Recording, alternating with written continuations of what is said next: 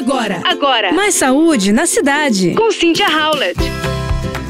Você sabia que a vitamina D e a vitamina K funcionam como uma equipe imbatível?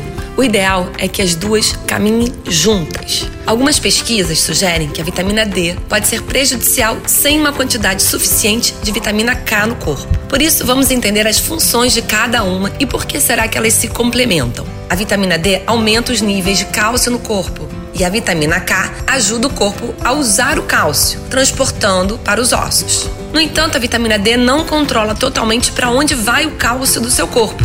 E aí que entra a vitamina K. Tomar as duas vitaminas juntas ajuda o corpo a usar o cálcio da melhor maneira para construir ossos, em vez de depositá-lo perigosamente nas artérias ou nos tecidos moles. Ou seja, elas trabalham juntas para fortalecer os ossos e promover a saúde do coração e das artérias. A quantidade indicada depende de cada um.